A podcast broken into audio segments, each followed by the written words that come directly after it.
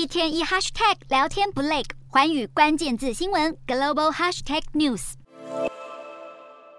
美国期中选举陆续开票，这次美国国会参议院一共改选三十五席，其中民主党三十六席不需改选，再拿下至少十四席就能够过半，相对有利。而共和党二十九席不需改选，至少需拿下二十一席才能够达到半数。日前参议院民主党领袖舒默被美国媒体压爆，他认了乔治亚州的选情告急。尽管初步结果显示，出身布鲁克林的舒默打败了共和党对手皮尼恩，连任第五个参议院任期，成为纽约州任期最长的参议员。然而，如今参议院选情陷入焦灼，让他在参院多数党领袖的头衔可能不保。此外，选前拜登甚至喊出在参议院多拿两席的小目标，好打破目前两党在参议院五五波的恐怖平衡。然而，其中乔治亚州如果没有候选人得票过半，十二月六号将会进行决选；而宾州则规定先计算现场的投票，再计算邮寄或是缺席投票，当天可能无法得知结果。内华达州则以邮寄投票为主，邮戳必须在投票日当天之前，但是在投票日后四天内寄到的选票都算，因此可能在几天之后才知道结果。而俄亥俄州邮寄选票的邮戳必须为投票日前一天之前，但是投票日后十天内寄到的选票都算，